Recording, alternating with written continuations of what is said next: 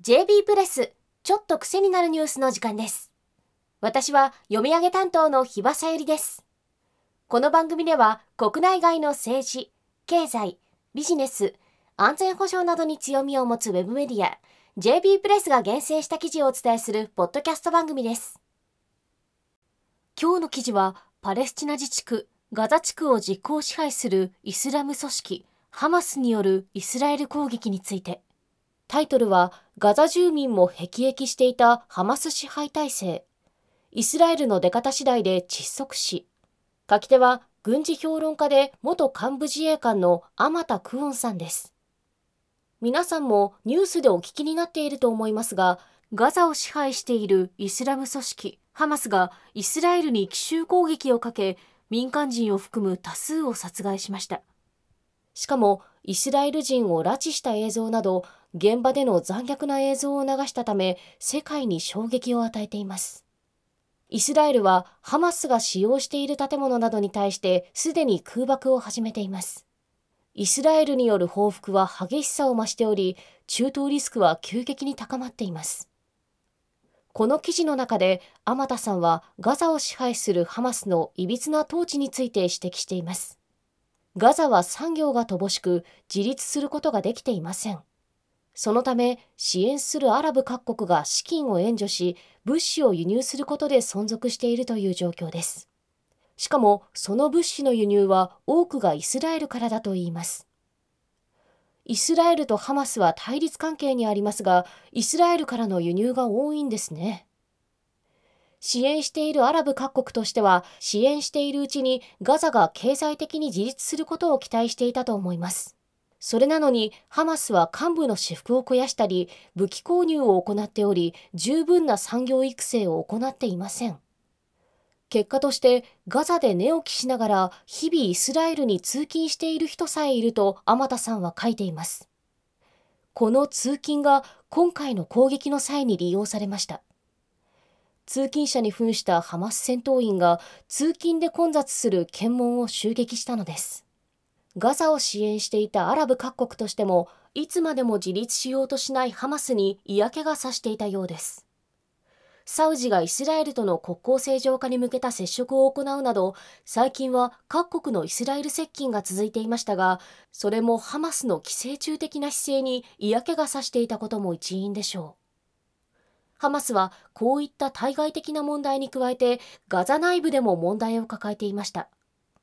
この7月にはガザで数千人が集まる大規模な反ハマスデモが発生するなど腐敗の蔓延するハマス体制に対する不満はガザ内部でも強かったようです。今回ハマスが大規模な攻撃に至った理由は低下した内外の支持を回復させることにあったと思われます。そのためことさら残虐な行為を行いそれを動画撮影してハマス関係者が公開しました。さらに残虐行為を行っただけでなく多数のイスラエル人と外国人を生きたまま拉致しています。欧米諸国を中心としたかなりの数の外国人が拉致されておりそれらの国々が奪還を行うようイスラエルに対して圧力をかけさせる意図があった可能性もあります。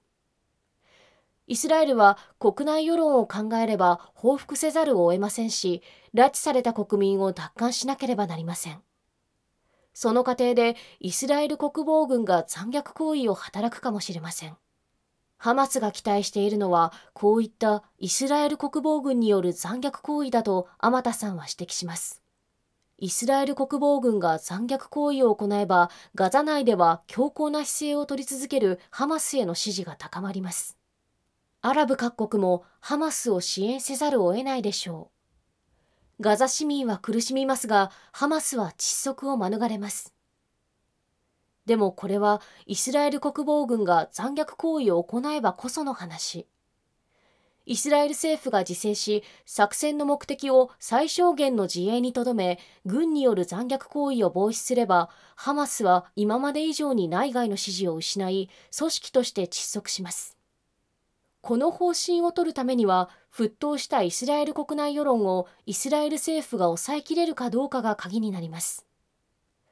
この点で幸いなのが、イスラエルの現政権が最強硬派と言われるリクードに所属するネタニヤフ首相に率いられていることだと天田さんは言います。もちろん、ネタニヤフ首相がリクードを抑える必要がありますが、リクードを抑えることができれば、リクードよりも穏健と言われる政党は抑制策に反対しにくくなります。もし逆に穏健政党が政権を握っていたら、リクードは報復を主張してしまいます。4度にわたる中東戦争でイスラエルは最大の脅威であったエジプトと1978年に電撃的に和平を結びました。この時もイスラエルの首相は強硬派であるリクードの首相でした。イスラエルはすでに戦時体制に移行しており、このような抑制策が取れるかはわかりません。